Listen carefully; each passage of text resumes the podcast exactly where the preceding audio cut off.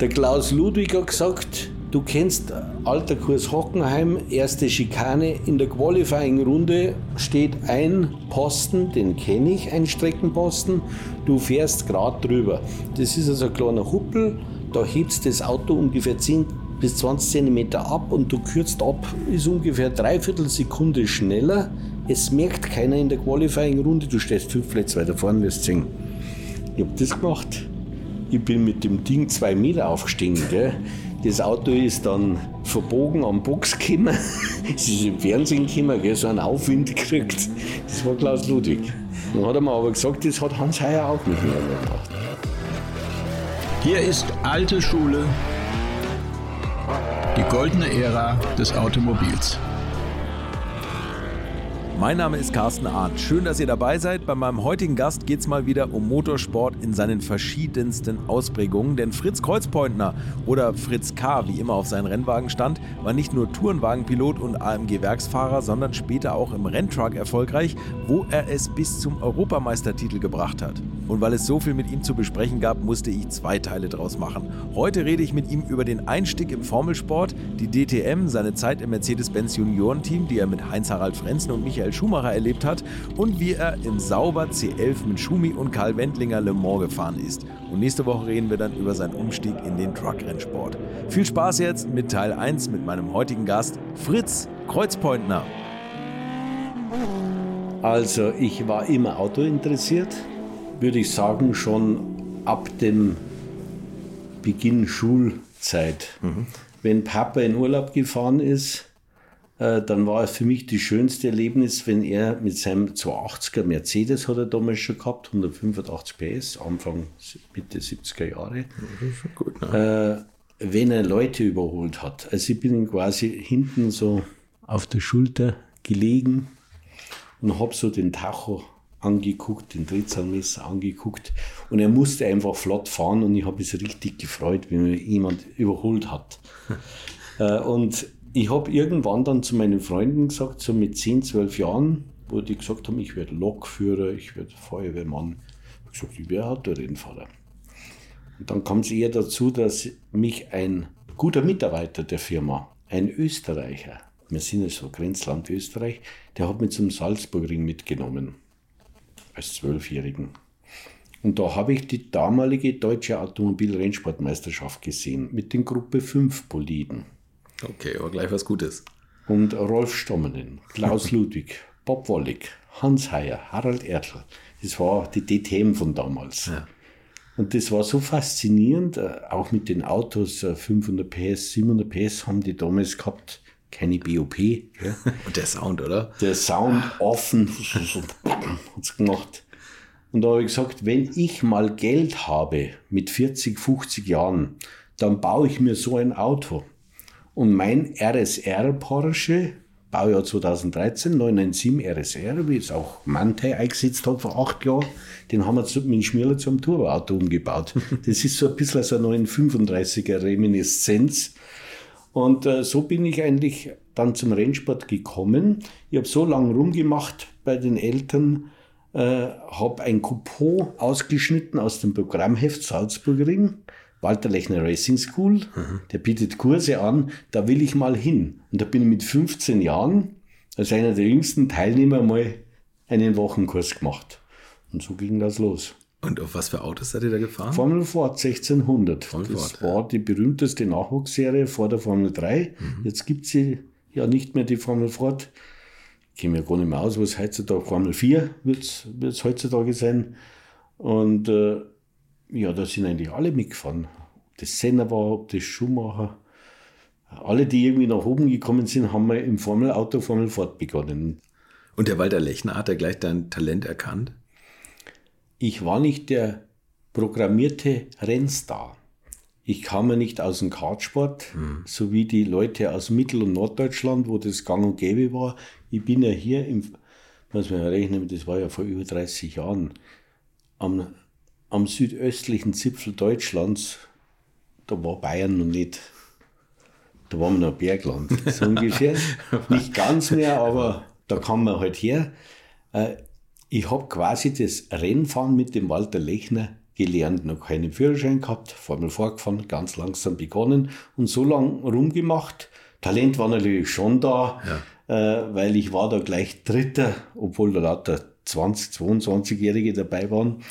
Und äh, er war für mich eine Art zweiter Papa. Mhm. Der hat so lange rumgemacht, bis äh, mein Papa gesagt hat, okay, ich mache einen Vertrag mit dem Buben.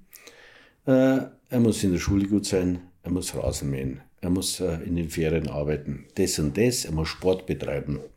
Da war sich sicher der Papa, dass ich den nicht erfüllen konnte. und als Gegenleistung war eine Rennsaison bei Walter Lechner ja, okay. in der österreichischen Meisterschaft. Okay, ja. Und ich habe alle Punkte geholt, in der Schule auf einmal brav gewesen und konnte dann so ja, mit, mit so 18, 19 beginnen. Okay, und du warst auch gleich erfolgreich, ne? Ja, die österreichische Meisterschaft war nicht so hoch dotiert wie jetzt eine deutsche Meisterschaft äh, in der Formel Ford oder die englische, aber ich war Vizemeister im ersten Jahr. Hm. Und somit äh, haben wir dann das zweite Jahr auch geschafft. Also ich habe damals einen Ford Fiesta gewonnen. Als Preis? Als, als Preis. Okay. Den haben natürlich den Team gleich wieder zurückgegeben, weil das Geld war ja nicht so viel wie bei jedem. Und dann konnten wir uns die deutsche Meisterschaft äh, leisten und dann bin ich drei Jahre deutsche Meisterschaft gefahren oder zwei Jahre und war dann auch Europameister in der Formel Ford. Und das war dann der Sprungbrett zu AMG zu den Junioren. Ja, genau. Bist du in der Formel Ford schon gegen berühmte spätere Kollegen gefahren? Mika Hakkinen, Mika Salo, Eddie Irvine. Viele, die dann später in die Formel 1 kamen oder irgendwo, ja, Le Mans gefahren sind oder, oder DTM gefahren sind. Wahnsinn, wie waren die damals so? Also waren das schon so, hat man schon gemerkt, dass das so aufstrebende Stars sein würden? Oder war, war das nochmal eine andere Liga, die Europameisterschaft, als die österreichische? Das schon. Aber die deutsche Formel Ford war sehr gut besetzt. Mhm. Ellen Lohr war auch damals ja, dabei und die hat auch gewonnen in einem Jahr. Die ja. war richtig gut. Ich würde sagen, wenn du in der deutschen Meisterschaft gewonnen hast und, und ein Frontrunner warst, dann warst du in der Lage, in der Europameisterschaft ebenso äh, vorn mitzufahren. Vergleich's einfach GT Master. Mhm. Äh, wenn in der GT3-Meisterschaft Deutschland jemand äh, die Rennen gewinnt, dann kann er auch in der Blanc Pen Euro-Serie gewinnen. Mhm. Der Maro Engel oder wie sie alle heißen. Mhm. Und äh, das hat dann zum Festival geführt nach England. Gibt's das ist das der Traum eigentlich, oder? Mhm. Ja. Mit 176 Teilnehmern. Äh, eine inoffizielle Weltmeisterschaft, keine offizielle. Und das war einfach schön, weil das lauter so Heats waren, so Ausscheidungsrennen. Wenn du im ersten Heat Vierter warst, warst du im nächsten Rennen am achten Startplatz. Wenn du Zweiter warst, warst du am vierten Startplatz. Also du musstest immer schon mal anfangen und vorne dabei sein. Und ja, das war eigentlich das Sprungbrett, äh, dass Domingos Piedade von AMG entschieden hat, ich, ich muss zu Mercedes kommen. Okay, also Domingos Piedade war es damals, jetzt glaube ich mit Jochen Nerpasch zusammen gemacht hat. Ne? Diese mhm. Nachwuchsförderung, Jochen war ja auch mal, Jochen Nerpasch, äh, sehr berühmt dafür, dass er immer ein Auge auch für Junge hatte. Und Domingos Piedade, das ist ja der, der Motorsportmanager eigentlich. Ne? Absolut in der Zeit. Er hat ja Ayrton Senna und Michele Alboreto nach oben gebracht als, ja. als, als, Portugiese. Und äh, er hat mich deswegen genommen, weil ich nicht schlecht war, aber nicht super, super gut, sondern weil meine Einstellung gepasst hat. Äh, es war ja Jörg Müller da dabei, es war Mike Wagner dabei, wer war denn da nur als dabei? Thomas Rabe, so einige Leute, die da die ONS-Sichtung gemacht haben. Mhm. Und die haben alle ebenso wie ich von der Formelkarriere geträumt. Mhm. Und die meisten haben dort gesagt, wenn ich Tourenwagen fahre, Herr Peter, dann versage ich mit meinem Fahrstil, dann ist es vorbei mit der Formelkarriere. Und ich habe geantwortet, wir sind ja jetzt da live und da brauchst du auch nichts zensieren, sondern es ist so schön wahr und ehrlich. Ich habe gesagt, naja, ich komme ein bisschen weg äh, vom eigentlichen Monoposto-Fahrstil, aber wenn mir ein Werk wie Mercedes oder BMW einen Werksvertrag geben würde, dann würde ich auf den Händen nach Altötting gehen. Und Altötting ist bei uns so ein Ballfahrtsort, der, der da so eine Bedeutung hat. Und das hat ihm ein beeindruckt, dass ich da committed war mit ihm. Okay, eigentlich eine natürliche Reaktion, oder? Wenn Werk anklopft, sollte man eigentlich so reagieren. Absolut. Und, und, und der Jörg Müller, der, der war natürlich gesetzt. Rainer Braun hat den äh, gut gefördert. Der ist dann bei Horst Schübel untergekommen im Formel-3-Team. Mhm. Hat alles am den Testtag vernichtet und schlecht gefahren. Den hätte man nicht nehmen dürfen, weil er war ja ein Freund, aber auch ein Chaot. Mhm. Der Jörg war ja, der hat mit mir gesoffen, Bier und alles mögliche. Wir waren auch gute Was? Freunde. Der Bier gesoffen, das gibt's Gell? nicht. Ja, ja, und dann hat er so einen schönen farbigen Manager gehabt, der Jörg Müller. Und äh, der war gesetzt in der Formel-Karriere. Und das ist ja aufgegangen bis zu Formel 1 Testfahrer oder was er gemacht hat und BMW Werksfahrer dann. Und äh, ja, ich habe dann schon gemerkt, entweder geht es Richtung Willi Weber, der war schon auch ein, zwei Jahre nach Schumacher war das, äh, wo das eine Möglichkeit wäre, aber ich habe dann ganz klar den Werksvertrag vor, vorgezogen. Okay, Willi Weber wäre in Willi Webers Formel-Rennstall, Formel 3. Formel war das? 3, WTS Ja, genau. ist das damals noch. Du bist ja eh super informiert, du weißt Okay, ja du, alles. also das, ich, ich, ich klebe an deinen Lippen und schlussfolgere nur schlau. Mhm. Du, wir- was haben, wie haben deine Eltern darauf reagiert, dass es so erfolgreich wurde? Dein Vater hat den, den Vertrag aufgegessen vor Wut, dass das nicht so hingehauen hat. Der hat tatsächlich den Walter Lechner damals äh, beim ersten Rennen 100 Mark in die Hand gedrückt, weil es in einer Diskussion gab, äh, mehrere Fahrer und es gibt nur einen, äh, einen ganz gut revidierten Motor und die anderen sind so ein bisschen nicht ganz so gut. Und wenn er mir den schlechten Motor einbaut, dann zahlt er ihm das Trinkgeld, den Lechner.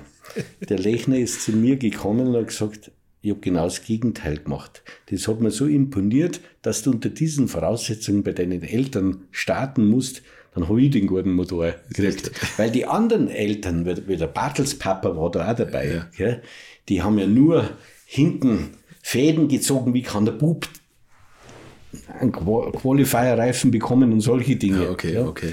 Und äh, was ihm gefallen hat, meinem Papa, das ist dieser Wille, den ich hatte. Und äh, er sah das dann irgendwann für das Unternehmen, und da hat er recht, wenn der in diesem schwierigen Leistungssportumfeld, wo sehr viel Kapital und Marketing entscheidend ist, dann kann er das auch im Leben brauchen, privat, sportlich, in der Firma, im Geschäft und überall.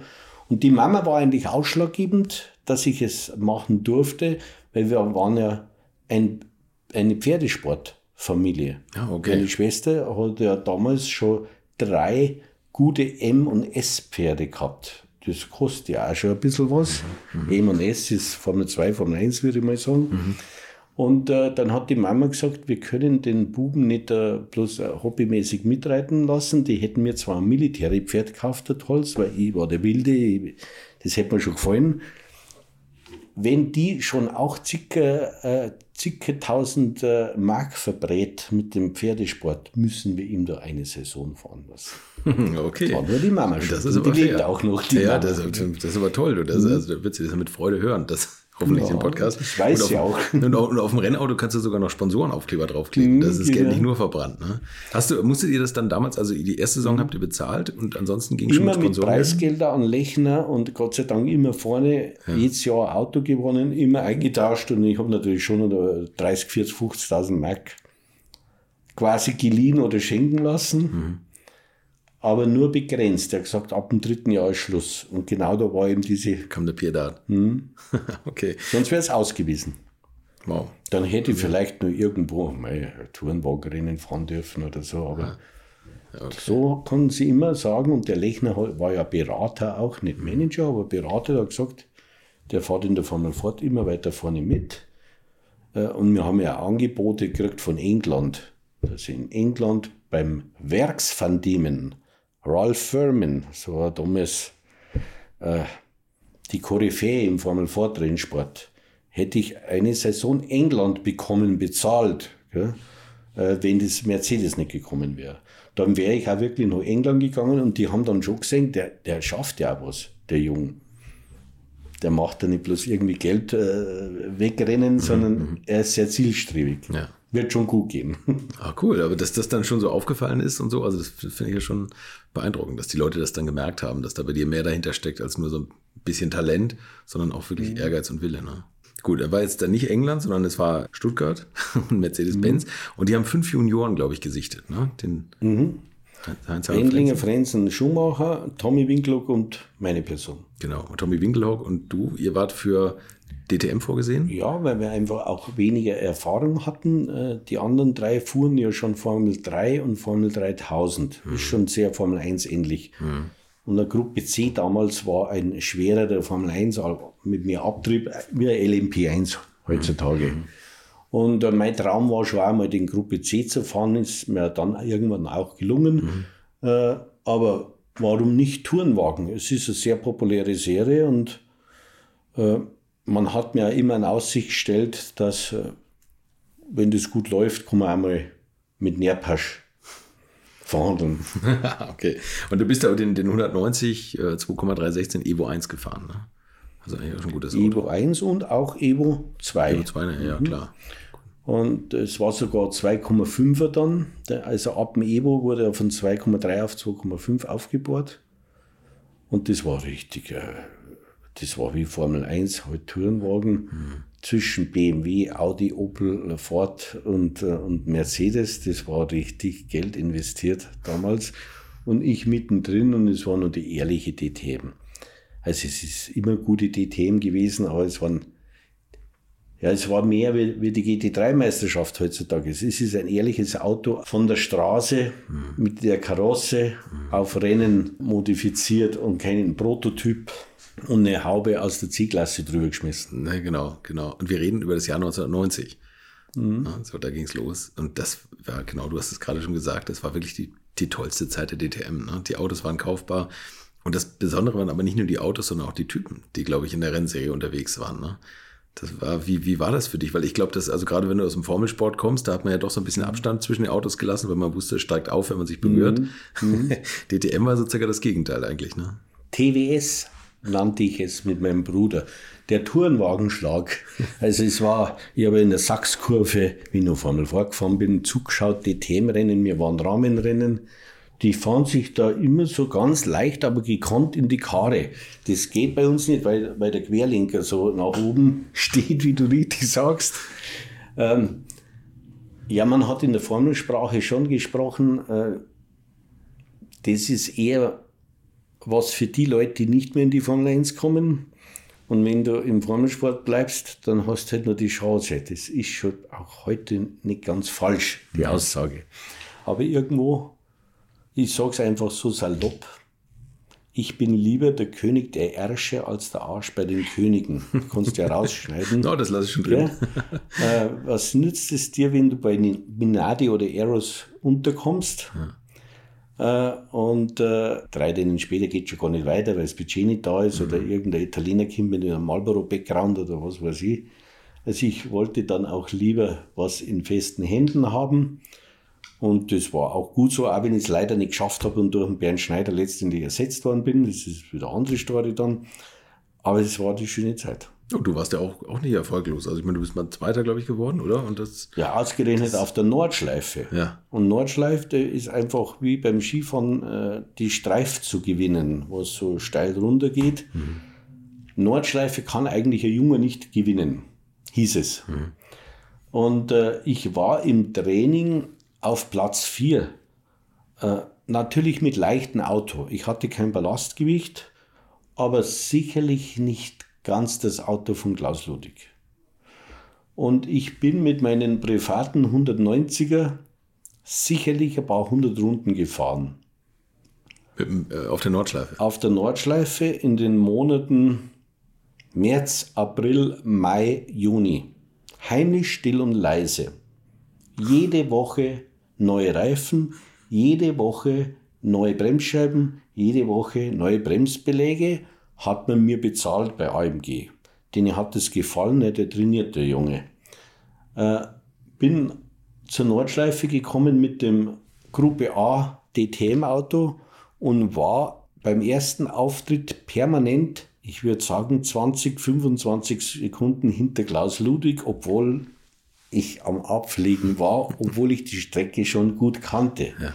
Aber dann nach der Pause mit der Verarbeitung, auch wenn es jetzt länger wird, die Erklärung, aber es ist recht faszinierend und auch die nackte Wahrheit, äh, die Erlebnisse, die ich hatte mit, äh, mit dem Serien 190er,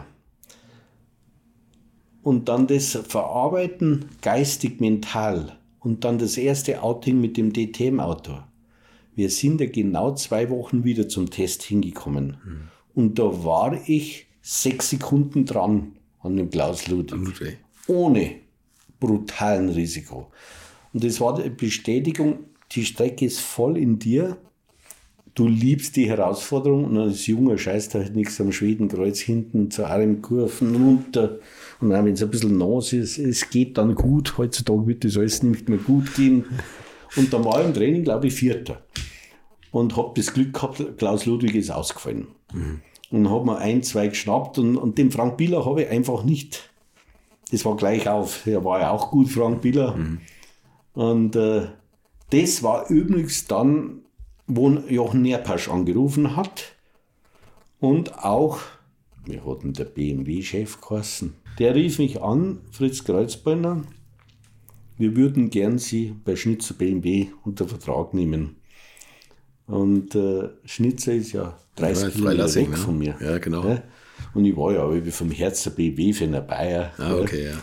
Und äh, ich habe gesagt, geht nicht. Ich habe habe, ich habe noch ein weiteres Jahr unterschrieben und äh, geht auch Richtung Sportwagen WM. Na, die haben das dann verstanden. Dann ist nach dem Auftritt Stuck, Röhrl und Anim Basche zu mir gekommen. Der Anim Basche war der, der, der, technische Leiter von Audi Sport. Mhm. Und der Dieter Scharnagel, den kennst du auch noch mhm. vom Namen her, das war der Pressemann. Mhm.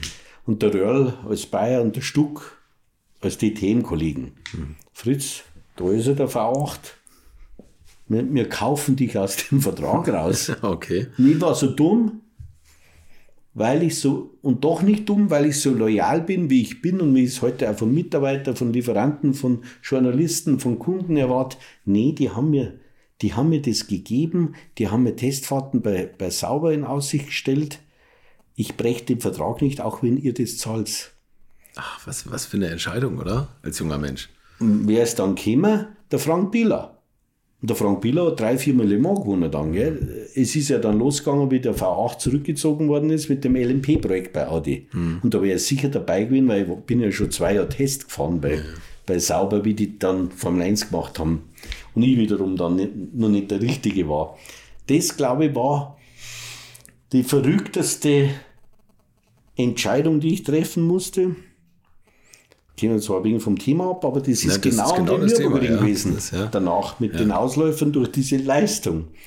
Und habe mich dann einfach für die Gruppe C sauber entschieden und auch Freund Schumi, Freund Kalli, der Wendlinger Kalli war das mhm. bei mir, die sind ja auch da und der Frenzen. Hm, fahren wir Gruppe C fertig. Okay, und Gruppe C bist du ja im Endeffekt mhm. nachgerutscht, äh, weil der Heinz-Harald Frenzen sich eher für Japan entschieden hat, glaube ich. Ne? Genauso, korrekt. Heinz Harald war richtig gut. Ja. Der Heinz Harald, würde ich sagen, war vom rohen Speed eine Nuance schneller wie Michael. Tatsächlich. Also das, okay. Aber Michael hatte auch was von Niki Lauda. Er hat so lange rumanalysiert, bis er dann doch gleich oder schneller oder sicherer gleich schnell war. Mhm. Und der Karl Wendinger war sehr unterschätzt. Das ist also eine ruhige Art, gell? der Tiroler, der, der hat teilweise eingeschlafen im Auto so vor, am, am Vorstart, so, vor seinem Unfall noch. Ja. Wenn er den Unfall nicht hatte, dann ist er ein quirliger Mensch geworden. Gell? Aber davor war der die Ruhe weg, äh, wie sein Papa, der Stumpenkalle hat er geheißen, weil er ist ja groß und der, ich habe das alles in die Familien mitgekriegt, in den Nachwuchsserien. Und äh, wir sind auf die Charaktere jetzt gekommen. Ja, aber Heinz-Harald Frenzen, dass der nach Japan gegangen ist. Genau, der war schon immer natürlich ein bisschen frech. So wie der Paul Breitner beim Fußball und so ein kleiner Revoluzer, der hat gesagt, ich fahre lieber mit Eddie Jordan, Formel 3000 und in Japan hat er auch so ein Team gehabt, äh, bevor ich mich da im Monza da in, in das Gruppe C-Rennen sitze. Und dann wurde aus der Not eine Tugend. Den Fritz Kreuzmann wollte man eigentlich nur testen lassen. Mhm. Aber ich war halt schon das dritte Mal in Le Castellet man war meistens Le Castellet, weil die lange Gerade äh, Mistral ist, ist ja eigentlich sehr ähnlich mit einem Abschnitt von Le Mans, mhm. die Geraden. Der Kurs ist so ein kleines Le Mans. Und äh, da machen wir es doch einfach so. Nehmen halt den als dritten Fahrer für Le Mans. Und es war ja wirklich auch vorgesehen, wie Michael dann zu Benetton gekommen ist, dass ich mit Karl die nächste Saison dann bestreite. Mhm. Da hat aber dann, also schon Da ist er schon Harvey Postlethwaite von Ferrari, vom Lions-Team, ist er schon mit uns am, im Turint-Hotel gesessen. Da mussten wir unterschreiben, dass wir nichts erzählen. Da ist schon losgegangen, dass sie vom Lions konstruieren. Und äh, da war natürlich noch nicht reif dafür. Und somit ist das dann letztendlich gescheitert. Aber Gruppe C war am schönsten vom Erlebnis 800 PS, 900 Kilo, 900 Newtonmeter Drehmoment, äh, richtiges Flügelprofil noch wie bei Colin Chapman, also richtiges Abtriebsauto. Sauber C11. Der C11 war ein gutes Auto und äh, hätte man eigentlich Le Mans gewinnen können, sollen, müssen. Mhm. Und da waren halt zwei Dinge, wo Karl mit kalten Reifen rausgerutscht ist. Aber das war nicht ausschlaggebend. Ausschlaggebend, dass wir wegen Getriebeschaden, ich äh, glaube, 50 Minuten an der Box gestanden sind. Würdet ihr eigentlich auch so gerne wie ich manchmal neue Länder mit einem Oldtimer erkunden, aber ihr scheut euch die lange Anreise auf Achse oder die teuren Transportkosten? Dann gibt es eine der coolsten Alternativen, von denen ich bisher gehört oder in zahlreichen Artikeln gelesen habe und das sind die Eckis Oldtimer Rally Reisen durch Costa Rica luxuriöse zehntägige Urlaube und zwar in Minigruppen mit Oldtimern, die ihr vor Ort aussuchen könnt. Und nein, mir hat die Sonne nicht den Kopf zerbraten und ich rede jetzt auch nicht vom schättrigen Ford Fiesta der Billo Autovermietung. Ihr habt die Wahl zwischen zum Beispiel Mercedes SL, Porsche 911 oder Range Rover Classic. Und das ist sowas von cool, denn es sind immer maximal vier Autos inklusive Servicefahrzeug unterwegs und es geht natürlich nicht um Geschwindigkeit, sondern einfach nur darum, auf entspannte und ganz wunderbare Art und Weise Land und Leute zu erkunden erkunden und es ist ein Urlaub, also gibt es auch Strandtage. Und wer schon mal in Costa Rica war, der weiß, dass es ein sicheres Reiseland ist mit grandioser Flora und Fauna, mit Vulkanen, Regen und Nebelwäldern und irren, irren Stränden. Und mit den Fotos könnt ihr auf Instagram noch die Freunde zu Hause richtig neidisch machen. Ist ja auch nicht ganz unwichtig heutzutage. Schaut es euch auf jeden Fall mal im Netz an. Und als ich das erste Mal auf der Seite war, konnte ich es gar nicht glauben, dass jemand sowas organisiert. Und dann braucht man noch nicht mal den eigenen Klassiker schmutzig zu machen. Und mit Range Range Rover oder R107er SL die Landschaft erkunden. Es könnte schlimmer kommen. Es gibt übrigens verschiedene Routen. Mein Tipp wäre die La Carrera Costa Rica und auf der Route werdet ihr mich früher oder später mitfahren sehen. Das garantiere ich euch. So, jetzt hört ihr hier noch die Webseite und da gibt es eine ganz einfache, nämlich rally-rally.com. Und ganz wichtig, Rally wird hier R-A-L-L-Y geschrieben rally-rally.com. Am besten gleich draufklicken, Seite abspeichern und möglichst schnell buchen, denn es sind kleine Gruppen und Inga und Ingo, die das organisieren, sind wirklich mega nett und Ingo ist auf mich gekommen, weil seine Mitfahrenden immer alte Schule hören. Also Geschmack haben die, die da mitfahren auch und ihr sollt jetzt auch weiter alte Schule hören. Bis bald in Costa Rica. Und dann sind wir von Platz 18 auf 5 nach vorne gefahren. Mit den schnellsten Runden und der Mazda hat gewonnen in dem Jahr. Also, Volker Weidler, ne? Der Volker Weidler, ja. ja genau. Mit dem ersten Wankelmotor. Und auch mhm. bis jetzt einzigen, glaube ich, der da gewonnen hat. Eine Sache nur, weil, weil du gefragt hast, was waren das für Typen? Ja. War, war vorher deine Frage in der DTM. Das waren schon tolle Typen. Ich war nicht ein ehrfürchtiger Mensch, aber nur mit gesunden Wertschätzung und Respekt ausgestattet. Ich bin halt einfach nur Ende 60er Jahrgang. Da ist man nur so erzogen worden ich war ein Stuck-Fan irgendwie. Mhm. Wenn der mit dem Schnitzer M1 Turbo gefahren ist, wenn der mit dem 320er Turbo gefahren ist und Stuck und Jochen Mass, das waren ja die Formel 1 Idole, mhm. bevor dann Winkelhock kam und, und Stefan Belloff kam. Jetzt bin ich auf einmal mit, mit dem Stuck im, im, im Holiday Inn in Waldorf mit seiner Family, geht der Johannes war noch so groß, der dann auch gefahren sind vor sechs, sieben Jahren, beim Baden im Holiday Inn und haben wir und lässig. Und die haben mich auch voll mitgenommen. Mhm. Das war dann schon irgendwas Schönes, wenn du als nicht gesetzter Jugendlicher, bei mir wollte keiner, dass ich Rennfahrer werde. Mhm. Ich habe kein Umfeld gehabt. Dass ich dann doch in der Bundesliga gelandet bin, war schön. Ja, auf jeden Fall. Und ihr hattet Jochen Maas als Ausbildungsleiter sozusagen. Ne? Ähm, was konnte der euch beibringen? Und wie, wie war das überhaupt? Hat er euch da auch so ein bisschen hinter den Kulissen an die Hand genommen und gesagt, du, also abends dann mit den Mädels, das müsst ihr mal auslassen, sonst mhm. bringt ihr morgens nicht die Leistung? Was alles für Stories gab, abseits der Renngeschichte, trotz Profi-Einstellung, müsste man nicht ganz näher erläutern. es war auch bei Schubi und Weber eine schöne Zeit. in der Geschichte, weil der Weber war auch kein Kind von Traurigkeit, auch wenn er sehr viel gefordert hat. Ja. Und der Jochen war der Ideale. Erstens, er hat uns nicht als Konkurrenten gesehen. Scholloy Schlesser ja. war die Nummer eins bei Sauber, schon ein guter, aber auch schon älterer da damals. Oder Klaus Ludwig. Ludwig mag ich heute noch, war, war mein Mentor. Aber sobald ich im Regen schneller war oder irgendwas, und es war, gab ein paar Dinge, wo ich schneller war auf gleichem Material, war das wie mit Hans Heyer und ihm. So hat er es mir auch später erzählt, wie wir dann noch näher Freunde wurden. Ja. Ja. Ich habe keine Zeit mehr für ihn, aber manchmal telefonieren wir noch. Und äh, er hat dann schon das Team so auf sich gezogen, dass der gute Team und keiner das bekommen hat, was er bekommen hat. Und okay. war natürlich auch von, mit Domingos benannt. Der Jochen hatte, der hat in seiner kurpfälzerischen Art Bad Dürkheim gesagt, das ist alles Kokolores, das ist Showbusiness, äh, macht euch da keine Gedanken. Ihr müsst nicht so wie bei AMG äh, das Messer und die Gabel bei mir schön äh, äh, halten können und dann ein gutes Interview, sondern wir konzentrieren uns aufs Fahren. Ich gebe euch schon die Rückendeckung. So ging es schon mal los. Zweitens, ihr drei, ich werde euch nichts äh, erzählen, äh, wie man besonders Auto fährt. Äh, bei dir, Michael, dauert es drei Monate, dann bist du schneller wie ich. Karl, Fritz, bei dir dauert es länger, aber ihr werdet alle schneller sein wie ich. Das war das zweite Ding. Das dritte, in der Erfahrung werde ich euch noch lang was vormachen. Ich erzähle euch mal, wie man in Le Mans fährt. Man fährt ganz anders, wie du glaubst. In der Nacht wirst du schneller sein, obwohl du weniger siehst und weniger riskierst. Äh, lass es einfach laufen und fahr immer etwas langsamer, wie dein Herz sagen würde, es geht, ginge eigentlich. Das waren solche Dinge.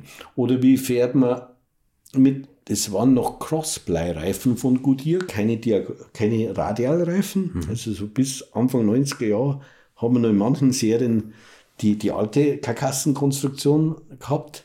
Wie fährt man diesen äh, kalten Reifen warm? Du glaubst es echt nicht. Das Gruppe C-Auto hat sich bei 300 km/h vier Meter darüber bewegt, zwei Meter darüber. Ja, angenehm. Dann sind wir an die Box, da ist was kaputt. Und da hat uns der Jochen halt vorbereitet fahrt es dann natürlich nicht voll, aber ihr könnt schneller fahren, wie ihr glaubt. Das ist eine Reifenkonstruktionssache. Es dauert eine Dreiviertelrunde, ist weg. Und dann brauchst du halt nur mehr Dreiviertelrunde, dann ist er da. Also solche Dinge, wie geht man mit Abtrieb um? Wie geht man im Windschatten um? Aber der Rest war eigentlich auch, dass er uns vor den Medien rummelt, die es dir nicht gut meinen könnten, die es dir gut meinen, so solche Dinge, so was wichtig ist, ist ja so viel, bei so einem schnellen Auto so viel Psyche oder mehr mentale Stärke gefordert, nicht nur das Fahren. Hm. Wie ist denn das mit, mit wenn man, ich meine, der Sauber C11 hat 400 erreicht am Ende der 100 Jahre. Die hatte ja damals noch nicht die, die Schikanen. Da habt ihr ja voll stehen lassen eigentlich. Ne? Und macht man sich da Gedanken jede Runde? oder? Wenn du so jung bist, im Jahr 22 oder 23 oder so, und sitzt als Burghauser Depp, hier ist Burghausen, eine nette Stadt, aber kennen wenige, sitzt als Nobody im Silberpfeil äh, mit Geschichte, weil es gab 50 Jahre vorher schon Silberpfeils, gell? Ja. Äh, oder bis 55, bis das Malheur passiert ist in Le Mans. Die Straße ist wirklich so eng geworden wie das Mikro und äh, du hörst nichts mehr vom Sound vom Motor. Ab 370 ist es leise. War aber nur bei den Tests, weil in dem Jahr dann die Schikanen kamen. Ah, dann okay. ging es nur noch mit 340 so, so rum. Ja, oder mit, mit unseren 1100 PS ging es auch noch 370. äh, aber, aber so im Rennen 340, 350 oder so und da dann gefahren ist, ja, eine Gewöhnungssache. Ich war so gut, wie ich das erste Mal rausgefahren bin in Paul Ricard. Das war bei Drittelgas so schnell wie DTM-Auto auf 10.000 jeden Gang ausgedreht. Ja, das gibt es ja nicht. Jetzt fahren in der Box schon 200. Also es war aber 30 Jahre her. Für die heutigen Jungen kein Problem mehr. Aber damals gab es nicht so viele schnelle Autos. Das war ja wesentlich schneller wie der Formel 3000 ja, oder Formel 2 Auto. Mhm. Ja. Du, du wärst ja sogar unter die ersten 10 in der, in der Formel 1 gestanden mit dem Auto. Mhm. Äh, es ging damals schon von 0 auf 200 in 6 Sekunden. Äh, und das Bremsen erst mit dem Downforce. Ja. Und die Kurvengeschwindigkeiten und äh, wir mussten wirklich viel für den Nacken tun. Du kannst den Kopf nicht mehr halten ab der zehnten Runden bei den Langzungerkurven. Da wusste ich, das ist das tollste Auto, was ich jemals gefahren habe, weil die Formel 1 hatte schon den flachen Unterboden zu der Zeit. Mhm. Da gab es nicht mehr die Schürzen und die Winkas, die mhm. waren ja schon verboten. Mhm. Und der hatte das noch. Es war unvorstellbar. Wie, äh, wenn man so aus der DTM kommt, wie, wie kriegt man das dann erklärt, dass der Wagen eigentlich in Kurvengeschwindigkeiten so viel mehr verträgt? Weil ich stelle mir das immer so, so, also unfassbar schwierig vor, sich da ans Limit ranzutasten, weil das wird ja immer schmaler bei diesen äh, Downforce-Autos, aber trotzdem hat man ja ein Kurventempo, was man gar nicht fassen kann eigentlich. Ne? Da kam jetzt die Geschichte, wo es rau wird im Leistungssport. Mhm. Da gab es keinen außer Jochen Master, der hergekommen ist. Hallo Fritz, wie geht's dir denn? Machst du mal ein bisschen langsamer? Die haben erwartet. Ähnlich wie ein guter Bewerber, der sich bei mir für einen leitenden Bereich bewirbt. Der erwarte ich auch, hast du ein Commitment mit dem Unternehmen? Hast du da über die Homepage, hast du da am Markt informiert? Hast du Vorstellungen, wie man Menschen führt, wie man Technik führt? Die haben erwartet, dass du dich beschäftigst, was ist Abtrieb, was ist ein breiter Reifen, was ist dieses Leistungsgewicht von 900 Kilo und 900 PS, mhm. im Rennen vielleicht 57, da haben die.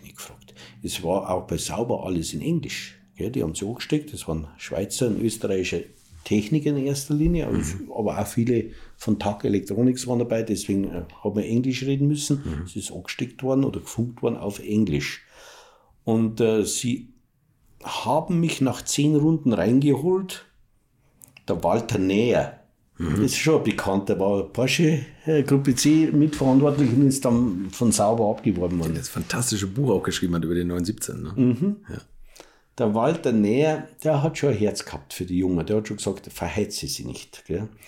Aber er hat ganz professionell auf Englisch, weil die anderen mitgekocht haben, da haben wir mit dem Laptop mitgeschrieben und sowas, Fritz, uh, erste Frage. What uh, do you want uh, to change on the front axle or on the rear axle or more in the aerodynamic?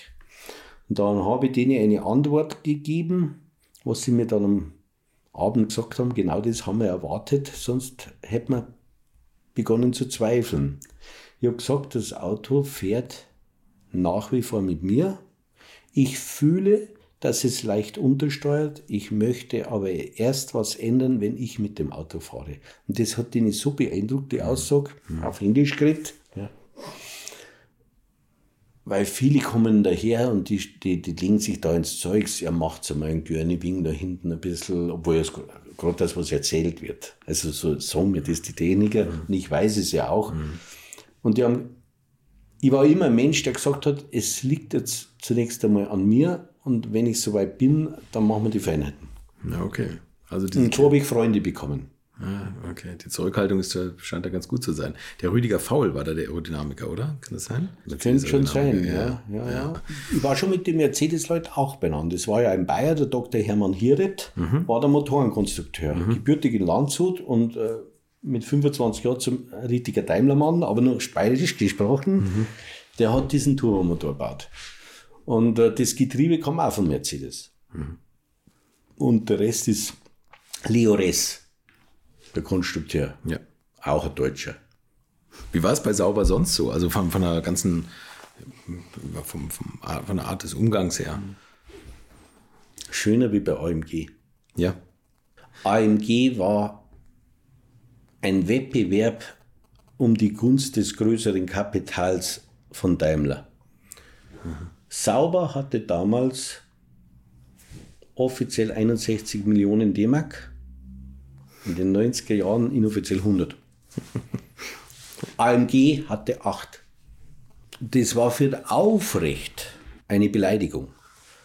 Er ist doch, der den 6,3 Liter Aufrecht Melcher Groß Asbach, so heißt der, der Name, und AMG ist Schwäbisch daneben. Und was will denn dieser Schweizer da? das spürte man ein bisschen.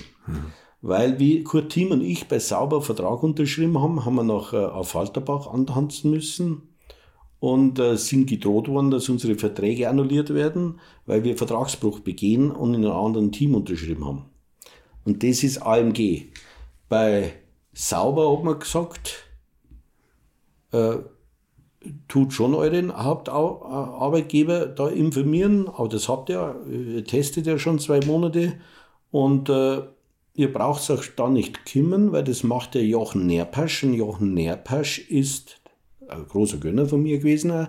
Der Jochen Nerpasch ist ja der Koordinator, der Haupt nicht da, ist ja der Koordinator von, äh, von dem ganzen Motorsportprogramm. Jetzt haben wir uns dabei nichts gedacht. Und das war nur so ein Beispiel. Also AMG hat auch größten Wert auf schönes Essen, du musst dich ordentlich. Es war übertrieben bei AMG. Mhm. Jeder, der bei AMG gefahren ist, der hat gesagt, bei Audi gibt es Weißwürste in der Früh, da kannst du einmal rülpsen, da kannst du einmal einen Furz lassen, Hauptsache du bist gut gefahren, dann hast du schon anständig gemacht, wie halt der Stuck. Ja. Der Stuck hat Leben reingebracht in die Interviews. Und der Ludwig, das war, war, das war alles so gedrillt. Ja. Ja. Dahingehend hat es mir in der Saubermentalität besser gefallen. Wesentlich besser. Ja, okay.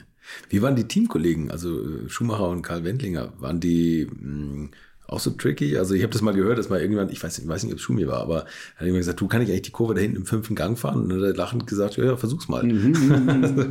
waren, das, waren das so Teamkollegen, hat man sich da ausgetauscht oder hat man einfach nur die, mhm. da, da gab es ja schon erste Aufzeichnungen, die Kurven übereinander gelegt und. und äh, Diese Spielchen gab es in den unteren Klassen. Mhm. Zwischen Karl Wendlinger, mir, Schumi, Formel Ford oder Formel 3. Mhm. Wie wir dann zusammen ein Team gebildet haben, hat man die Spielchen nicht mehr gehabt. Da hat man sie in Synergien äh, genützt. Wir untereinander. Äh, der Sauber war sehr konservativ streng, wenn der da dahinter gekommen wäre, dass äh, Jean-Louis uns irgendwas äh, da erzählt hätte. Natürlich testen die, Al die Älteren die Jüngeren. Aber nicht, dass es gefährlich wird. Okay. Und äh, wir waren eigentlich auf einem Level, wo die eher über Frauen und Erlebnisse, wie es früher zugegangen ist, mit uns beim Essen geredet haben und nicht, hast du die Kurve von Sinn fast voll gefahren oder nicht. Mhm. Also die wussten, wir kratzen da ganz knapp schon. Das, das nützt ja gar nichts. Wir werden sowieso schneller. Ein Junge ja? ist dann immer schneller, ne? ja. der ehrgeizig ist. Äh, und da waren die auch ehrlich. Ja. Vor allem Jochen Mass war da ehrlich. Und die anderen waren ja auch zu organisierte oder zugekaufte à la Ferté, eigentlich auch nur für Le Mans oder der Jonathan Palmer. Mhm. Die waren ja nicht in der Stammbesetzung. Nö, es war zu guter Teamgeist. Während der Ludwig, der hat die schon auflaufen lassen. Wie hat er das gemacht? Und wenn er da sitzen würde, würde ich es ja mal sagen und ich mag ihn trotzdem. Ja. Der Klaus Ludwig hat gesagt, du kennst alter Kurs Hockenheim, erste Schikane, in der Qualifying-Runde steht ein Posten, den kenne ich, ein Streckenposten, du fährst gerade drüber. Das ist also ein kleiner Huppel, da hebst das Auto ungefähr 10 bis 20 Zentimeter ab und du kürzt ab, ist ungefähr dreiviertel Sekunde schneller. Es merkt keiner in der Qualifying-Runde, du stehst fünf Plätze weiter vorne, wirst sehen. Ich habe das gemacht. Ich bin mit dem Ding zwei Meter aufgestiegen. Gell? Das Auto ist dann verbogen am Box gekommen. Es ist im Fernsehen gekommen, gell? so einen Aufwind gekriegt. Das war Klaus Ludwig. Dann hat er mir aber gesagt, das hat Hans Heyer auch mit mir einmal gemacht, solche Dinge. Okay. Also das ist schon so, dass das dann auch gegeben hat. Teurer Tipp. Und die Jungen, die scheißen sich nichts. Heutzutage würde, würde man sich überlegen. Ja, da wird man zuerst einmal eine langsame Einführung suchen, die wir schauen, wir schauen da das Kiesbett aus oder so, da wird man. Gibt es ja gar nicht mehr. Gibt es ja nur noch weiße Streifen und dahinter kann man immer noch bremsen. Ne? Das mhm. ist ja alles entschärft worden. Ja. Es war schon nur Herrensport. Ja, das damals war es was anderes. Ne? Ja. Ne? Du bist ja auch also sehr, sehr heiß quasi auf den Boden der Tatsachen zurückgeholt worden, auch in Hockenheim. War da hinten. Ja, ja, genau. Es war in der Anfangszeit der DTM. Hab das Qualifikationsrennen gewonnen am Samstag. Das war auch schon so ein kleiner Meilenstein im Regen. Mhm. Regen bin ich immer gern gefahren. Und habe da wirklich die Winkelachs, Chris Nissens und, und, und, und Steve Sopper, der war da auch im Qualifying-Rennen. Im Regen war einfach gut. Da war ich richtig vorne dabei, da hätte er im Hauptrennen äh, eine Rolle gespielt. Und dann ist äh, am Warm-up ist was aufgetaucht am nächsten Tag. Äh, das Auto zieht nicht richtig. Und die haben ewig rumgemacht am Motor. Ich glaube, die haben sogar gewechselt, den Motor, und gehe dann ins Rennen rein. Und es war da schon irgendein technisches Gebrechen, das wahrscheinlich schon, wie soll ich sagen, montagemäßig äh, vernachlässigt wurde. Es ist irgendeine Einspritzleitung undicht geworden und hat sich am Auspuffgrümmer bei voller Fahrt 270 dahinter entzunden und durch den Lüftungsschacht im Cockpit rein, aber richtig mit wie so ein Feuer, Flammenwerfer.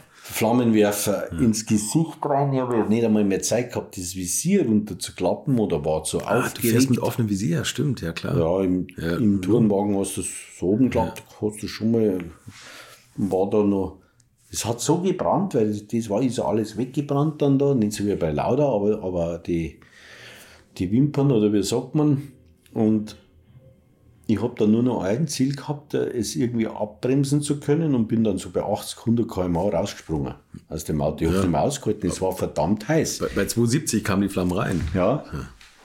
Ja, da kommst du schnell runter. Und aber du hast auch nichts gesehen. Ich habe an der Leitplanken geschaut, dass ich nicht irgendwo frontal hinrenne. Das Ding ist komplett abgefackelt. Gell? Bis da Hockenheim Sicherheitsstaffel ist schnell, aber das war. Die Chassis hat man, hat, man zeitlang nicht mehr gesehen. Man hat schon retten können für fünf Rennen später oder sowas als TK. Und äh, war aber auch gut, weil es eine gute, äh, eine gute PR war, weil immer nach dem DTM-Lauf kam Eurosport in einer Zusammenfassung. Also wie Data und ZDF haben die Wochenende gemacht und Mittwochabend hat halbe Günther Schäfer, hieß er, für Eurosport eine DTM-Zusammenfassung gemacht. Und äh, da ist das gekommen. Jetzt fahre ich mit Domingos Piedade mit 6 Liter AMG SL. Ja, das war unser Auto. Fahren wir nach Hockenheim. Fritz, komm, ich habe eine Überraschung für dich. Ja, was ist denn? Kommst du nach Fallerbach? Nein, nach Fallerbach gefahren am, Donner, am Donnerstag. Äh, und äh, ja, kommst um 8, 9 in Affalderbach vorbei. Und äh, ja, was ist denn? Ja, gar nichts. Ich lade jetzt zum Formel 1 Training ein. Wir sind, wir sind vom Eiden Sehner eingeladen. Ich kenne den gut. Wir haben bei McLaren und schauen uns das ganze Freitagstraining an. Ja, gut, fahre ich gerne mit. Lernst ein paar Leute kennen und das und das. Und da hat der Ayrton Senna zu mir gesagt, I know you, I watched you on TV last week. Gell? Ach Der Quatsch, hat das mit dem Feuerding da gesehen. Also es hat auch sehr gut gegangen. Und ich wollte dann mit dem TK fahren. Bin zu Fuß. Das war während dem Rennen, Safety-Car-Phase dann, da hat mir keiner mit dem Fahrzeug äh, zurückgebracht.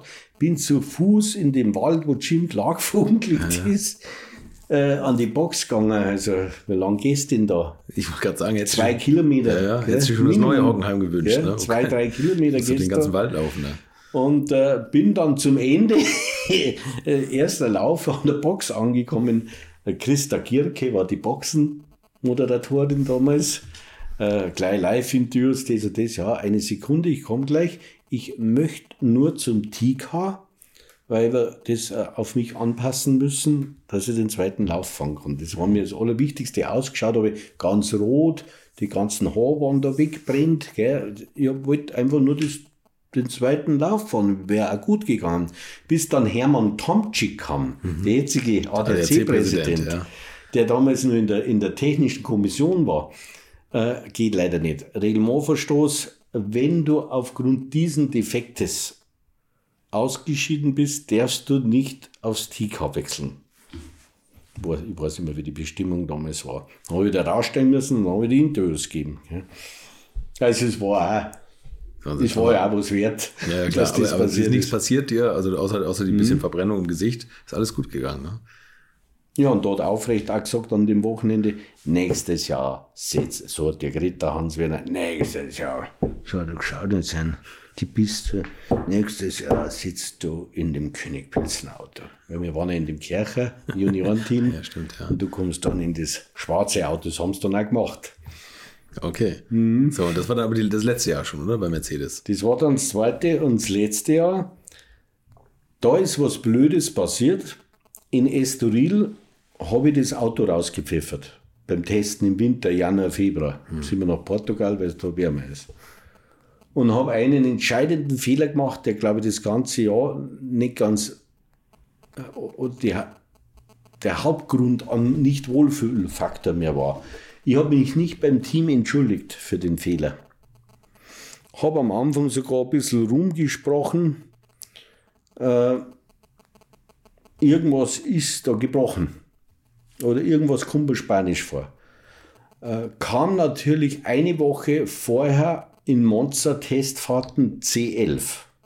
Mhm. Und da ging alles ja wunderbar.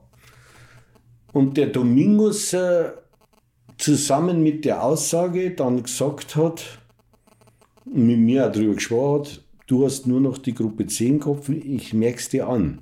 Und das hat aber nicht gestimmt. Und das Team, der Mechaniker, auch ohne Domingos, war da ein bisschen enttäuscht von mir. Das ist auch heutzutage nur so der Brauch, wenn man sich die Kleinen entschuldigt. Das war also ein Fehler von mir. Man hat mir dann ein bisschen eine Kälte rübergebracht und der Saisonstart war dann wirklich nicht besonders verheißungsvoll für das, dass ich im Nummer 1 Team aufgerückt bin. Mhm. Und dann, ich hatte keinen Begleiter. Ich habe keinen Berater gehabt, keinen Manager. Ich habe das selber mit Herrn Haug gemacht oder, oder mit Aufrecht oder mit Domingos. Ich war dann nicht mehr so gut oder nicht mehr so sicher. Mhm. Und da sind wir auf einmal die letzten fünf Zehntel, und die sind entscheidend, irgendwie der Sicherheit verloren gegangen. Entweder ich habe dann irgendeinen Quersteher gehabt oder ich habe einen Dreher gehabt oder ich bin einfach nur sicher gefahren. Und dann hat der Domingos dann schon im, im August, September gesagt, Fritz, wenn das jetzt nicht besser wird, äh, dann haben sie mir schon das Messer angelegt. Dann war gleichzeitig der Aufwand Audi BMW so groß, dieses Wettrüsten, wir reduzieren von 10 Autos auf 6 Autos, entweder geht die Ellen oder du.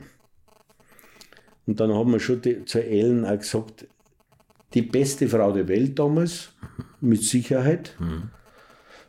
Die müssten wir eigentlich halten. Werner Heinz äh, mit Westgeldern, Zigaretten. Und die Ellen mochte ich auch sehr gern, auch heute noch. Nee, Ellen, du bleibst toll. Und hab dann auch zu Domingos gesagt, wenn einer gehen, Frank Schmickler musste auch gehen. Mhm. Frank Bieler musste auch gehen. Die Jungen haben gehen müssen. Gell? Und dann, ich war aber schon enttäuscht, weil man hat eigentlich auf den Mercedes Junior gebaut. Gell?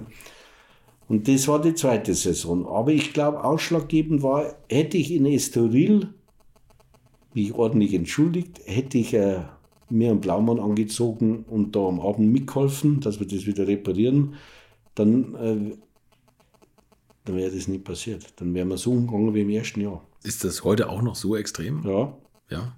Glaube ich schon. Mhm. Bin ja dann bei MAN Truckrennen gefahren. Ja, kommen wir auch noch drauf. Und, und, und, und aber machen wir bloß einen Kurzausflug zu, dem, zu der Thematik. Ja, klar. Ich wusste, wie es nicht geht und darum wusste ich es, wie es geht. Die haben mir dann eher den Vorwurf gemacht, nach fünf, sechs Jahren MAN, wo ich gefahren bin, ein Jahr Mercedes natürlich noch, Fritz, hau ruhig bei den Technikern mal auf den Tisch Jetzt ist es nicht mehr du. Das Auto ist echt schlecht. okay. okay, hat sich dann geändert. Äh, aber eine Lebensweisheit gilt auch in der Firma, würde ich sagen. Wenn ich nur immer jemand habe, der, der erklärt, warum das es nicht gegangen ist und was da schuld war, außer du selbst nicht und irgendwer anders, mhm. dann ist das nicht gut. Charakterbildung ist ein bisschen scheiße zu fressen, musst du sagen du kriegst ein kurzes Karma, wenn du schlechter dastehst, wie du eigentlich warst. Auf einmal schwappt es um und du fährst auf einmal besser, obwohl du gar nicht besser gefahren bist. Äh, auf dem Niveau des Leistungssports. Ja, Psychologie spielt eine große Rolle. Ne? Ja. Spielt eine große Rolle. Ja. Und das war ausschlaggebend für meine zwei Titel in, in der Truck-EM dann auch. Ich habe oder dass ich überhaupt den Gerd Körber, das war ja der Michael Schumacher des Trucksports, mhm. gell, von der, mhm der hat 200.000 Fans hinter sich gehabt, dass ich den die Nummer 1 Posten bei MAN weggenommen habe, obwohl wir eigentlich schon fast Freunde waren. Das war schon Konkurrenz, aber wir haben uns schon mengen. Ja.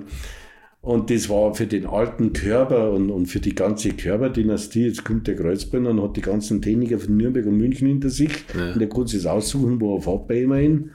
und, und gewinnt das Ding auch. Mhm. Ja. Mhm.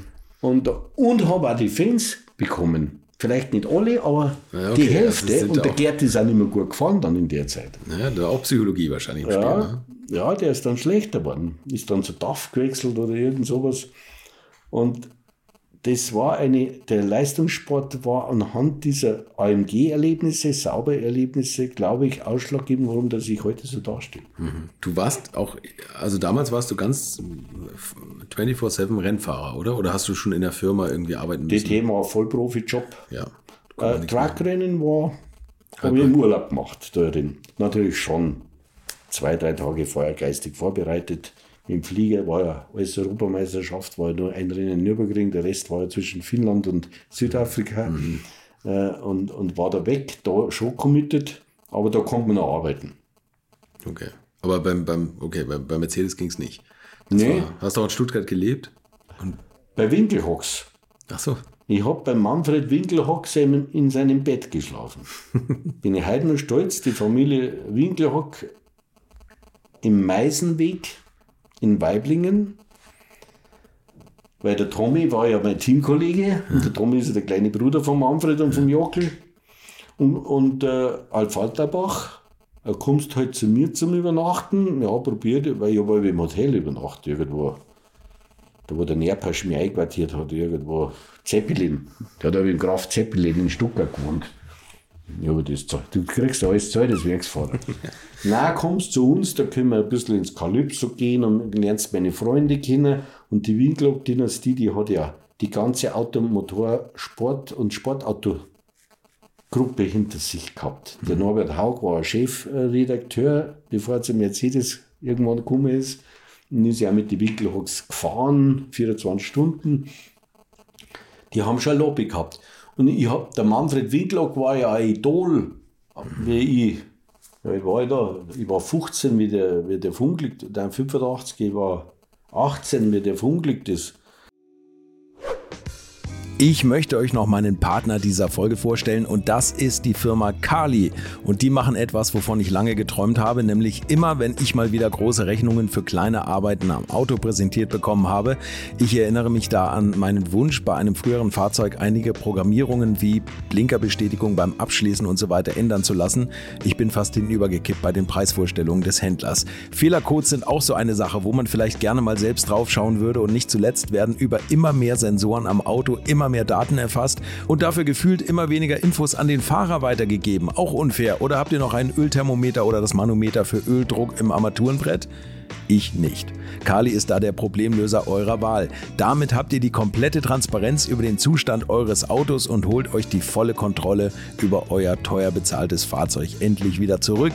Als täglicher Begleiter liefert Kali euch die Fehlerdiagnose in Herstellerqualität, Auslesen und Löschen von Fehlercodes, Auslesen und Aufzeichnen von Motor-Live-Daten, sogar mit Referenzwerten zum besseren Verständnis, Freischalten von versteckten Funktionen, bei denen man auch manchmal staunt, was das eigene Auto eigentlich alles kann.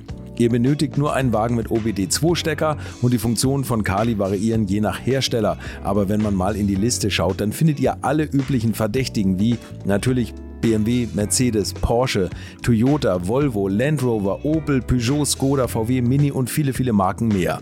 Alles lässt sich bequem über eine iPhone- oder Android-App steuern. Es gibt eine kostenlose Version, mit der ihr Basisfunktionen nutzen könnt und eine Lizenz speziell für eure Automarke oder bei Interesse auch für alle Automarken. Und wenn ihr jetzt 15% sparen wollt, dann nutzt den Gutscheincode Alte Schule in einem Wort geschrieben. Einfach Alte Schule bei der Bestellung im Gutscheinfeld eingeben oder klickt auf den Link in den Shownotes, damit der Code automatisch angewendet wird.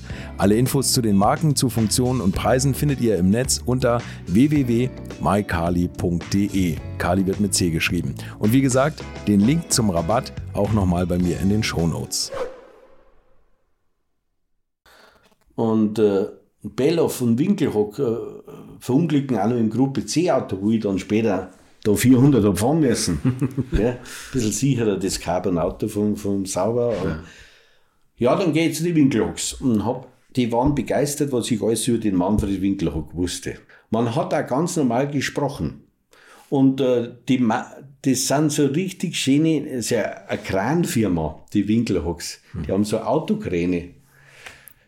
Und der Jockel, wenn man ihn gekannt hat, den erste auch Kind haben, das sind einfach alles andere wie Intrigenleute, die sind so, so Typen wie ich, völlig ehrlich, mhm. schwäbisch. Mhm. Äh, die waren so nett zu mir. Die Mama, der Vater gerade raus. Das ist authentisch. Nach, nach zweimal oder einer gesagt, wie heißt denn du eigentlich? Gell, hat der Vater vom Tommy zu mir gesagt, weil es dem wurscht war.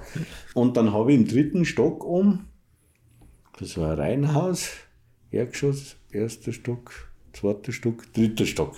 Im ersten Stock waren die Eltern, im zweiten war der Tommy mit seiner Freundin, im dritten war leer. Ja, da war der Manfred Winklock mit den ganzen Fotos, war ja schon tot. Und äh, ja, ist erst vier Jahre her gewesen, oder drei, drei Jahre. Gell? Ja, und da habe ich eigentlich dann gewohnt. Ja. Und hast dann mit der Familie Winkelhock immer gegessen und alles? Alles. Frühstück, gegessen, Plätzchen gemacht, okay. fortgegangen. Ja, cool. Mit dem Jockel nach Korb, der ist ein Weibling in Stadtteil Korb.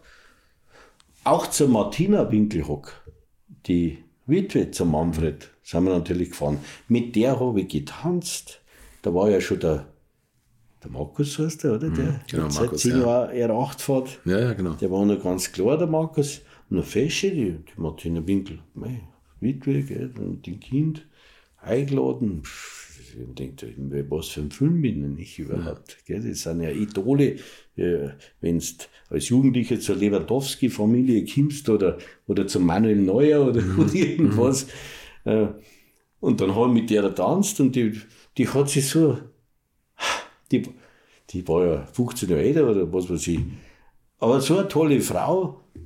Und das war ein schönes Erlebnis mit den Windlocks. Das glaube ich. Haben mhm. die dir noch so Tipps geben können oder hatten die eher Angst eigentlich um dich als Rennfahrer, nee. weil sie gesagt haben, Mensch, wir haben unseren Der Sohn verloren? hat auf alle Fälle Tipps gegeben. Der war ein Schnitzerwerksfahrer. Mhm. Ja, der Schwab war, war bei den Bayern und ich als Bayer war bei den Schwaben. Ja. Äh, der hat es ehrlich gesagt und der hat das nicht nötig gehabt. Und er war ja ein absoluter Frontrenner in jedem Jahr. Mhm. Und äh, der Manfred hat nicht mehr gelebt und der Tommy, der Tommy ist, war und bleibt der Chaot lieber Kaut. Der hat das Talent von seinen Brüdern, richtig gut, aber er ist einfach so ziellos und ich weiß nicht, in der Sichtung mit der Zigaretten ist er so da gesessen. Gell. Dann haben die Nächsten wieder aufgerufen worden zum Technikgespräch. Dann hat er vor den Leuten so gemacht. Oder in Estoril, ja, aufrecht Peter, die kommen zum Abendessen. Ihr müsst um sieben fertig sein, weil um acht ist da so ein Fischrestaurant. Dann komme ich um Viertel vor sieben in sein Hotelzimmer rein, hockt er in der Badwanne eingeschlafen, Zigaretten äh, am Ding. Die haben alle geraucht, die Winkelhocks. und Mensch, Tommy, uns schmeißen es raus, wenn wir so weitermachen. Gell? Ich habe mich um den gekümmert, um den Tommy. Sonst hätten sie ihn schon eher eliminiert. Den haben sie dann eh rausgetan. Gell? Weil am Nordschleifentest gar nicht gekommen ist. Gell? Weil's, weil es nicht eindrungen hat. Lauter so ein Schmarrn. Gell? Aber du kannst, es wird ein Monaco, Franzi, du hast ihm ja nicht böse sein können. Ja, das ist du hast ihm nicht böse er ist halt so. Ja. also das waren einfach schöne Erlebnisse. Nee, war eine schöne Zeit und habe es Gott sei Dank nicht ganz in die Formel 1 geschafft.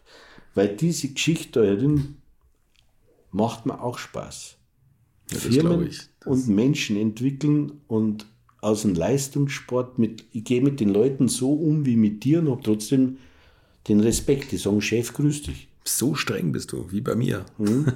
Grausam. Du, aber, aber das ist ja, also das muss man jetzt auch mal sagen, wir sitzen jetzt hier nicht in so einer kleinen Elektroklitsche, sondern wie viele Mitarbeiter hast du? Das sind rund 1000 Leute. 1000 Leute, ja. also das ist ein Riesenunternehmen ja. hier. Und äh, ihr macht Elektroanlagen, oder? Wir machen äh, Hightech-Elektroinstallationen. Das geht los bei so Programmierungen über Gebäudeleitsysteme, aber hauptsächlich halt die, die Montage, aber für größere Gewerbekunden, Maschinenbauer, Anlagenbauer, Rechenzentren, Krankenhäuser, Flughäfen.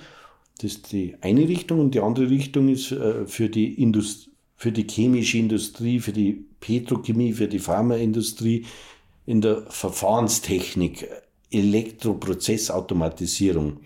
Dann haben wir halt eine starke IT-Abteilung, dann haben wir einen Schaltanlagenbau, dann haben wir eine regenerative Energienabteilung und äh, was fehlt noch?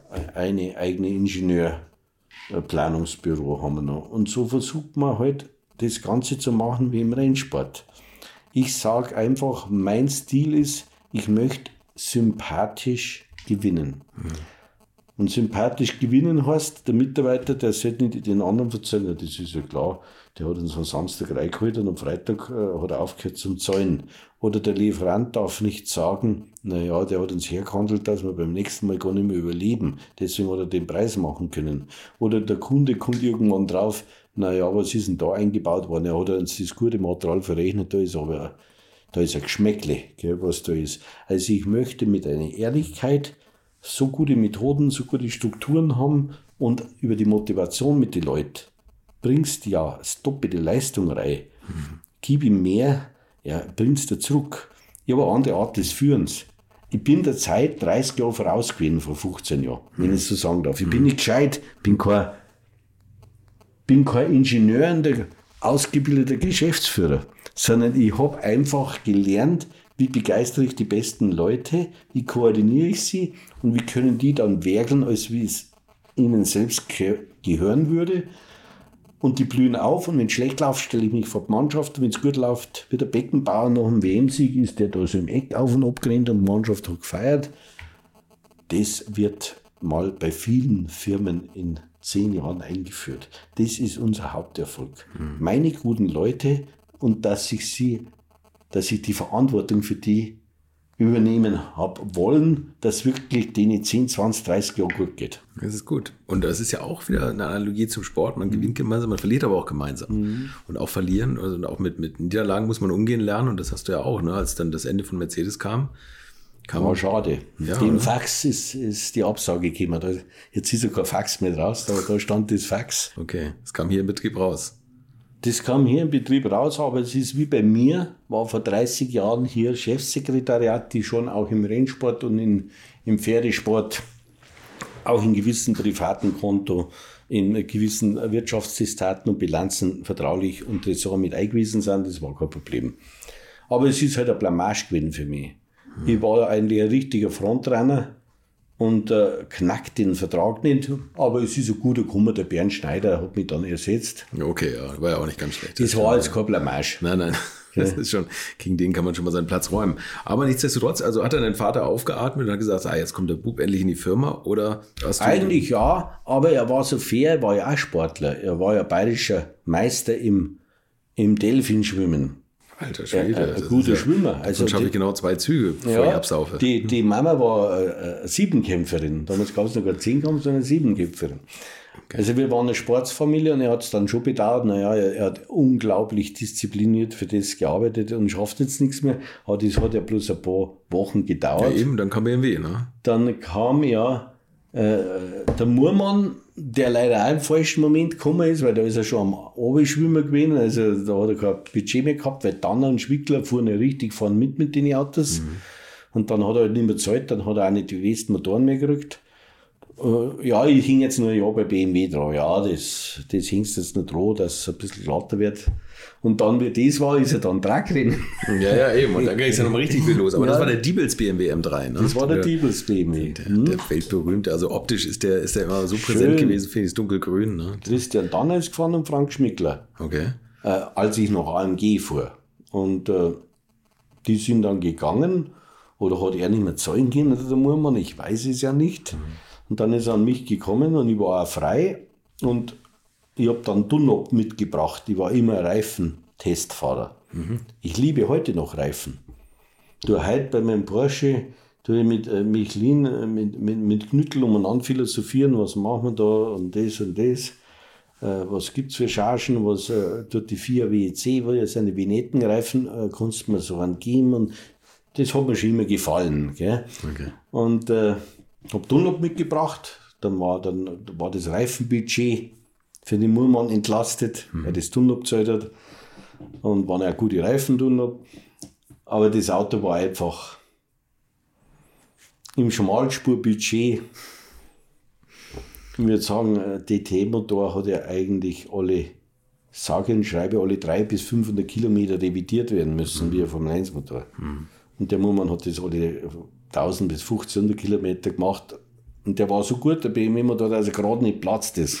Aber er ist nicht stärker geworden und das Ganze macht es ja nicht besser. Ja, ja.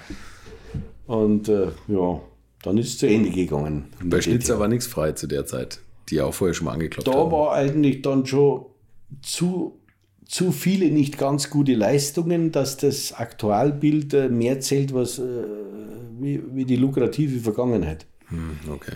Und die dann auch unter Druck waren und BMW hat ja dann auch aufgehört in der DTM mit Audi zusammen. Audi war ja auch raus mit der gekopften ja, Kurbelwelle da. Mit dem das war dann die Zeit, wo die auch raus sind, mhm, mhm. wo ja doch AMG hat dann die, die Klasse 1 Autos gemacht und die Kundenautos gemacht. Mhm. Da ist das Feld lauter Mercedes und der Popel sind noch mitgefahren oder so. Ja, ich hab's nicht ganz gepackt, aber in, in, in der Spitze der, der DTM war ich dabei. Hast du mal damit gehadert eigentlich, dass du diese Formelkarriere so ein bisschen aus dem Blick verloren hast? Nö.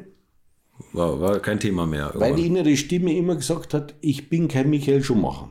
Mhm. Also ich habe ja Schumacher ab dem ersten Formel 4 wo er gefahren hat, miterlebt. Mhm. War ja vorher Formel König.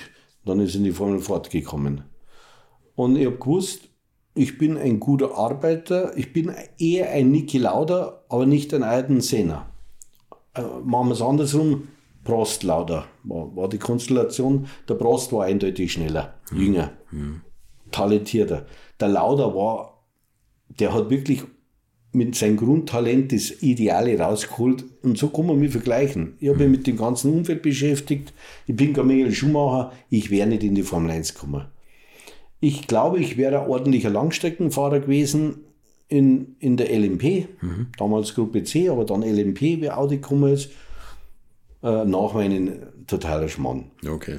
Totaler Schmarrn. War alles richtig und die Tragzeit war ja auch gut. War ja Werkssport.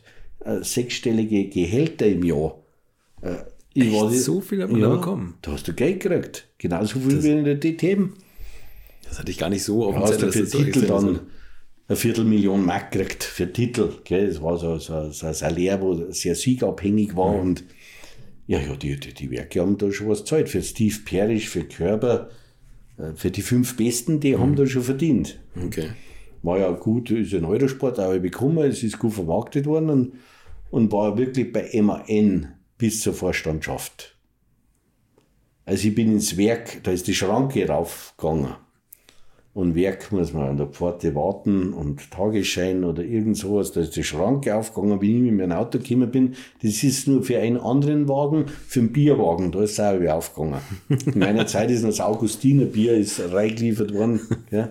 Und ich war wirklich, hab, meine Frau hat noch, wenn ich gewonnen habe, Flaschen Sekt oder irgendein Geschenk von der Vorstandschaft von München zugeschickt gekriegt im Barkassen. Also ich war da so wie der Schumi mit Todd Montezemolo wahrscheinlich. Ja, bei Ferrari. Mhm. So. Ein paar Klassen dürfen. Ja, ja, und darum klar, hat mir das schon gefallen, das Track. Weil ich war da die Nummer 1 mhm. und Nürburgring hat 200.000 Zuschauer. Das war Teil 1 mit Fritz Kreuzbeutner und nächste Woche geht es hier mit den ganz dicken Dingern und ordentlich Drehmoment weiter. Also ich war dann doch überrascht, wie wenig es schaukelt. Ich habe auch gedacht, das ist irgendein so ein Führerhaus äh, Rennmaschine, ein bisschen abgespeckt und äh, der Motor steht 450, 900 PS und geht halt gut. Äh, es hat ein Jahr gedauert, bis ich äh, die Kniffe raus hatte, die letzten fünf Zehntel zu finden. Und ich muss mich leider outen, denn noch nie habe ich ein Truckrennen live gesehen. Aber es steht ganz oben auf meiner Agenda, denn das muss ein ganz, ganz großes Schauspiel sein. Nächste Woche erzählt Fritz Kreuzbeutner von seiner Zeit im Truckracing. Bis dahin eine schöne Woche und bleibt gesund. Infos, Bilder und alles Wissenswerte unter der Internetadresse www.alte-schule-podcast.de. Alte Schule ist ein Podcast aus den WakeWord Studios.